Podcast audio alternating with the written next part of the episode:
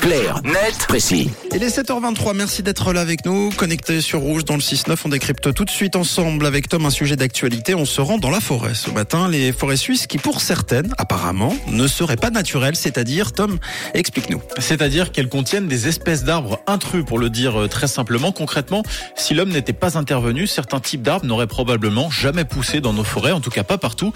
Après analyse, des chercheurs de l'Institut fédéral de recherche sur la forêt, la neige et le paysage se sont rendus compte que ce phénomène était assez répandu chez nous. Près de la moitié de nos forêts, 45%, sont en effet composées d'espèces d'arbres non naturels. Par exemple, nos forêts de plaine sont nombreuses à abriter, au moins en partie, des résineux comme les épicéas. C'est un phénomène relativement nouveau que l'un des auteurs de l'étude attribue au commerce du bois, une tendance qui a émergé selon lui au 19e siècle où les résineux ont été plantés en grande partie pour la production de bois, de l'épicéa principalement. Résultat, ce type d'arbre s'est frayé une place par la force sur nos plateaux qui normalement ne devraient être composés presque que de feuillus, les chênes ou les hêtres par exemple. Et quel est le risque d'avoir des espèces non naturelles dans nos forêts alors? Le risque c'est justement d'avoir des arbres moins résistants, moins bien armés pour faire face aux assauts de la nature si l'on Mm. peut dire. Le réchauffement climatique en premier lieu, les résineux par exemple souffriraient davantage de la chaleur que les feuillus et les températures étant de plus en plus élevées, ces arbres ont de la peine à s'adapter pour survivre.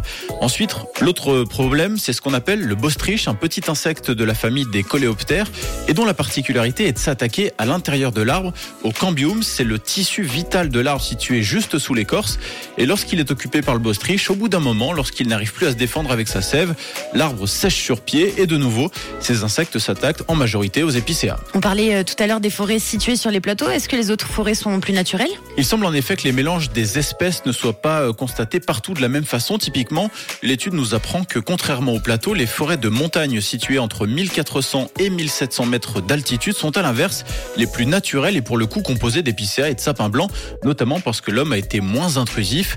Et en ayant con- connaissance du phénomène du réchauffement climatique et en craignant qu'il ne devienne de plus en plus présent, les chercheurs veulent s'inspirer des montagnes pour repeupler les plaines avec des arbres naturels.